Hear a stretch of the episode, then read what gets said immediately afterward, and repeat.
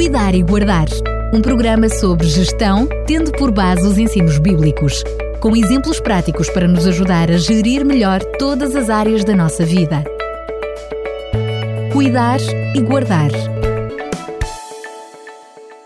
Voltamos a estar na sua companhia para lhe trazer mais um Cuidar e Guardar e para voltar também a estar na companhia de Fernando Ferreira. Fernando Ferreira, bem-vindo.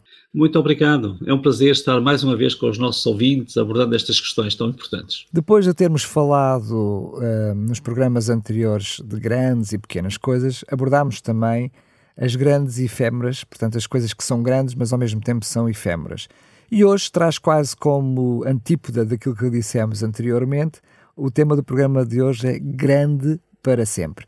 Portanto, já desvendou um bocadinho o véu no programa anterior, mas peço então que nos explique o que é que é isto. Exatamente. É, é um assunto que efetivamente está dentro de cada um de nós e vamos refletir sobre isto uh, neste programa.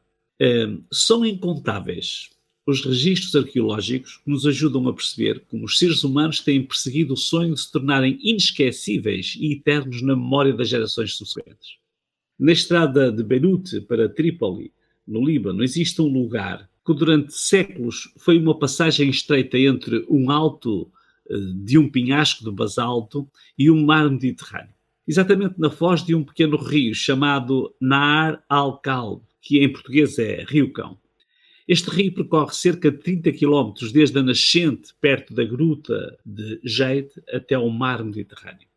Os romanos conheciam como o rio Licos, mas passou a ser conhecido como Naar al-Kalb, Rio Cão, devido a uma estátua de um lobo que supostamente guardava o rio. Conta-se que a estátua tinha a boca aberta e estava projetada de tal forma que quando o vento soprava numa direção apropriada, a estátua uivava. Os australianos que por ali passaram durante a Segunda Guerra Mundial encontraram essa estátua de um lobo, mas que mais tarde acabaria por desaparecer. Mas não foi esta estátua perdida no tempo que tornou este lugar especial. Ao longo da história, muitos exércitos tiveram de cruzar esta passagem estreita e deixaram ali inscrições antiquíssimas, onde registavam orgulhosamente a sua passagem. Este local está classificado na lista de Património Mundial pela Unesco. Ramsés passou por ali por volta de 1250 a.C. Nabucodonosor deixou também ali o seu registro no século VI a.C. Era a época do domínio de Babilónia. Foram encontradas marcas também da época do domínio da Grécia. Hérodoto, primeiro historiador e escritor de viagens, por volta de 440 a.C., assinalou ali o registro da passagem de Ramsés II. Numa dessas inscrições constava Alexandre o Grande passou por aqui em 322 a.C o imperador romano Caracalla deixou lá o seu registro no ano 215, já depois de Cristo. Esta inscrição testemunhava a época do domínio do Império Romano. Napoleão III, já em 1861, era o sobrinho de Napoleão Bonaparte, deixou lá a sua marca. Era o tempo do Segundo Império de França.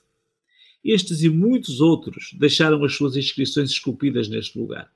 Mas o que mais impressionou Donald Mansell, um teólogo e escritor, que por ali passou numa viagem de turismo, mas simultaneamente de estudo, foi uma inscrição sem nome. Percebeu, mais tarde, que aquela inscrição imortalizava a fidelidade da Terceira Legião Gaulesa. Essa legião do exército romano foi criada em 49 a.C. por Júlio César. Só que o nome dessa legião tinha sido apagado não aparecia em lugar nenhum. Se os historiadores romanos não tivessem contado o que aconteceu, provavelmente nunca saberíamos a quem fora dedicado aquele registro. Reza a história que, alguns anos depois dessa inscrição, a terceira legião gaulesa amotinou-se e o imperador mandou eliminar dali o seu nome. A efemeridade dos feitos humanos é incrível e até chega a ser dolorosa. Quantos se têm esforçado para ficar na história?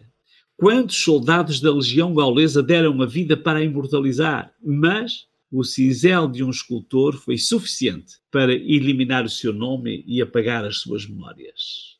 Nada que seja feito pelo ser humano dura para sempre. Os grandes impérios caíram e alguns nomes até já foram riscados propositadamente da história. Haverá alguma forma de tornar perpétuo o nome de homens mortais? Sim. O seu nome pode ser perpetuado, mas apenas em registros que estão para além do tempo e da história. O livro do Apocalipse, que significa a revelação, é um livro que, devido à sua linguagem simbólica, muitos interpretam de forma assustadora. Aliás, no pensamento comum, o termo Apocalipse é sinónimo de destruição. Mas é uma conclusão precipitada, porque a grande revelação, a revelação mais relevante do Apocalipse, é de libertação e de vitória. Conheça um desses textos cheios de esperança. Em Apocalipse 3,5 diz: O que vencer será vestido de branco e nunca mais apagarei o seu nome do livro da vida. Pelo contrário, hei de reconhecê-lo como o meu diante de meu Pai e dos anjos. A revelação do Apocalipse é a mais encantadora história de libertação e de vitória. A declaração é perentória: nunca mais apagarei o seu nome, o nome daquele que vencer. Aqui temos uma promessa segura, mas condicional. A condição dessa promessa repete-se no final de cada uma das cartas às sete igrejas do Apocalipse. É ao que vencer. O número 7 na cultura hebraica e de outros povos uh, antigos do Médio Oriente simbolizava plenitude.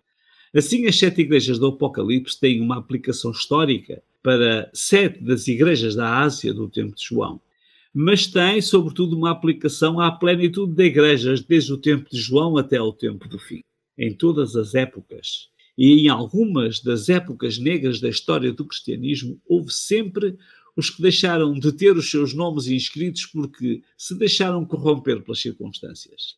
Mas também houve os que tiveram os seus nomes imortalizados porque venceram. E a promessa é clara: nunca mais apagarei o seu nome. Claro que muitos dos nossos ouvintes podem pensar, mas como é possível ter o nome inscrito nesse livro que não vemos e num lugar tão inatingível para os seres humanos? Como é possível vencer? O próprio Apocalipse esclarece. Eles venceram pelo sangue do Cordeiro. Será que podemos descodificar esta linguagem para a compreendermos melhor? Primeiro, a figura do Cordeiro chega-nos da simbologia da liturgia hebraica antiga, onde um cordeiro inocente era sacrificado em lugar do pecador. Já no Novo Testamento, ficou registado que quando João Batista viu a Jesus aproximar-se do Rio Jordão, onde ele falava às multidões, exclamou: Eis o Cordeiro de Deus que tira o pecado do mundo. O Cordeiro era uma referência figurada a Jesus Cristo. A expressão vencer pelo sangue do Cordeiro pode parecer uma linguagem estranha para o pensamento atual mas na cultura hebraica o sangue é sinónimo de vida. Podemos compreender que quando dizemos que Jesus Cristo deu o seu sangue, significa que ele deu a sua vida no lugar de alguém que estaria condenado a morrer. Assim podemos chegar às duas conclusões muito simples. Há aqueles que aceitarem a Jesus Cristo como o seu Salvador. Ele prometeu nunca mais apagarei o seu nome, porque ele ofereceu a sua vida para lhes garantir o perdão e a vitória. Estes serão os que vencerão não por serem mais fortes, não por serem os melhores, mas porque aceitaram a vida oferecida por Jesus Cristo. Aqueles que rejeitam esta oferta não vencerão, porque nenhum ser humano pode vencer a morte e conseguir a eternidade por si mesmo. Ao referirmos este conjunto de inscrições da história, comprovadas pela arqueologia nos penhascos junto do Rio Cão, percebemos que o ser humano tem em si mesmo o desejo de permanecer para sempre apesar da finitude da sua existência. Se compararmos estes documentos históricos com as sete afirmações de vitória do Apocalipse e com a garantia de inscrição perpétua nos registros divinos ao que vencer, nunca mais apagarei o seu nome, confirmamos que não somos grandes da história, mas pode ser o mais simples dos seres humanos que será vencedor pela vida oferecida por Jesus Cristo. Na nossa cultura, encontramos cruzes nas ruas, nas igrejas, nos cemitérios e até nos corpos. Mas são apenas símbolos, não têm qualquer poder. Contudo, lembram que foi sobre uma cruz, instrumento de tortura usado pelo Império Romano, que o Messias, em hebraico, ou Cristo, em grego, deu a sua vida para quem compreendesse a profundeza do ato e aceitar a sentença de morte a seu favor, seja um vencedor. Jesus Cristo descreveu isto de forma muito simples. E ficou escrito no Evangelho de João, porque Deus amou o mundo de tal maneira que deu seu Filho unigênito, para que todo aquele que nele crê não pereça, mas tenha a vida eterna. Esta é a única maneira de ter o nome imortalizado. É a única possibilidade, eu não diria de ser grande, mas de ser engrandecido para todo sempre. Isto é, cuidar e guardar. Muito bem, mais uma vez, fantástico que cada um de nós possa ser um destes grandes que se perpetua pela eternidade. Fernando Ferreira, e no próximo programa? Já pode desvendar? No próximo, sim, no próximo programa vamos chegar um pouco mais baixo. Vamos falar, chegar até o chão. E o título é Erguidos do Chão. Erguidos Portanto, do chão. tornados grandes a partir do chão. Muito é, esse, bem. é esse o tema que fica, que fica sugerido. Ok. Fernando Ferreira, mais uma vez, muito obrigado e até lá se Deus quiser. Um grande abraço e até o próximo programa. Cuidar e Guardar um programa sobre gestão, tendo por base os ensinos bíblicos com exemplos práticos para nos ajudar a gerir melhor todas as áreas da nossa vida. Cuidar e guardar